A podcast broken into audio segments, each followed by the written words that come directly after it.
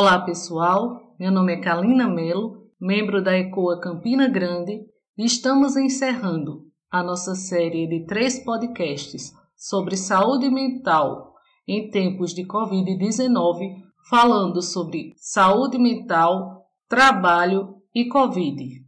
Continuamos com a psicóloga Ana Lúcia Bezerra. Doutora Ana, nós gostaríamos de saber como é possível manter a produtividade no trabalho, seja atuando presencialmente com uma equipe reduzida ou sozinho no home office. É importante se levar em consideração que o nosso tempo maior é no trabalho. A gente passa mais tempo no trabalho do que convivendo com as nossas famílias em casa. Eu gosto muito de uma frase do Gaspareto que ele diz o seguinte: é, trabalho não é sobrevivência, trabalho é vivência. E se a gente olhar para esse aspecto, o que significa o trabalho? Trabalho na nossa vida. Não é só o meio né, onde a gente tira a, o nosso sustento, por assim dizer, mas é aquela fonte de prazer, aquela fonte de a gente sentir que está fazendo algo. O nosso trabalho ele tem um objetivo em si, que não só o ganhar o dinheiro da manutenção de nossas vidas. O trabalho ele tem um significado muito mais amplo do que isso. Então, se eu estou bem, se eu gosto do que eu faço, se o meu ambiente de trabalho é um trabalho saudável, onde as pessoas se dão bem, onde eu sou feliz e percebo também a felicidade da equipe, das pessoas com quem eu me relaciono, isso não quer dizer que não haja problema, que não haja conflito. Em toda relação existe, mas se nesse ambiente a maior parte do tempo tempo, se tem harmonia, se tem cooperação, colaboração, cuidado, respeito,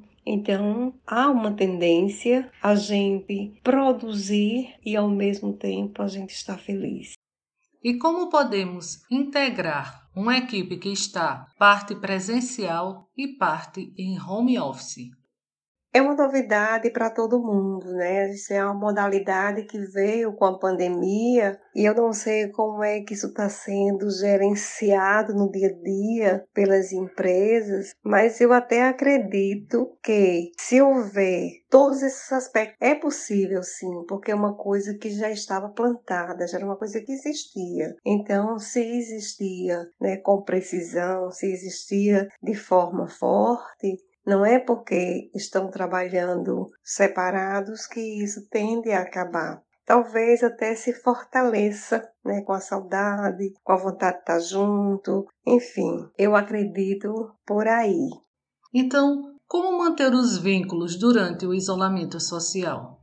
Ora, se existe um vínculo, se esse vínculo existe realmente, se ele é forte, ele não vai se romper com o distanciamento social. Agora, como em toda relação, seja uma relação de marido e mulher, de pai e mãe, irmão e irmão, amigos, todos os vínculos, eles precisam ser abastecidos, eles precisam ser regados de cuidado. E isso não é diferente no ambiente de trabalho. Esse cuidado com o outro, esse cuidado com a presença na vida do outro, mesmo estando distante. É disso que se faz né, a relação, é disso que se faz o apreço, é disso que se faz a confiança, é disso que se faz o estar junto, o gostar e o trabalhar em prol de um objetivo maior, que é dar conta daquilo que é de nossa responsabilidade e não responsabilidade individual. Eu estou falando dessa responsabilidade de equipe. A gente está falando de, de ambiente de trabalho. E volto a enfatizar: não é porque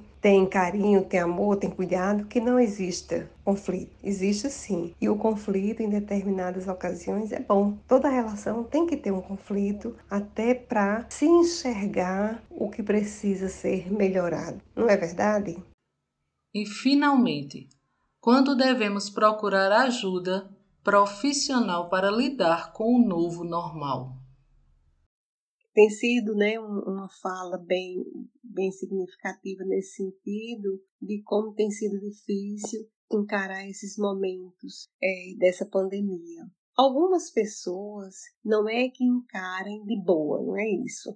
Mas algumas pessoas são mais fortes, algumas pessoas têm mais estrutura interna para seguir, mesmo sofrendo, mesmo com medo, mas segura. Outras não, outras se abalam muito emocionalmente e buscam já né, conter isso através de um acompanhamento médico, terapêutico, enfim. É um alerta que eu dou, que eu venho dando, eu acho, desde o início dessas falas, é que se você percebe que dentro da tua estrutura familiar de trabalho, nas tuas relações, se você percebe que o teu funcionamento não está bem, que você está se encontrando irritado, triste, desmotivado, com ansiedade maior, com medo além do normal, é, enfim, se você se conhece neste funcionamento do seu dia a dia e se percebe diferente, não tarde, busque ajuda.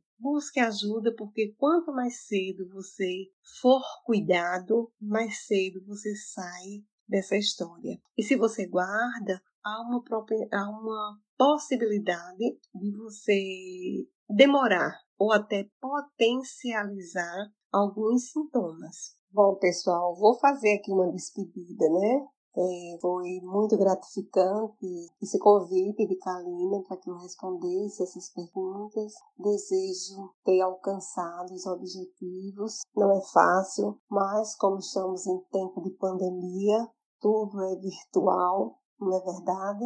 Mas espero que tenha ajudado. Sou muito grata a todos que me buscam, sou muito grata a todos os funcionários e credenciados da CACI quando me buscam para esse acompanhamento psicológico. Quero dizer que também sou associada da CACI, sou esposa de ex-funcionário e a CACI é como se fosse a minha casa também. Obrigada a todos. Desejo aí uma, um bom trabalho, um bom crescimento a todos.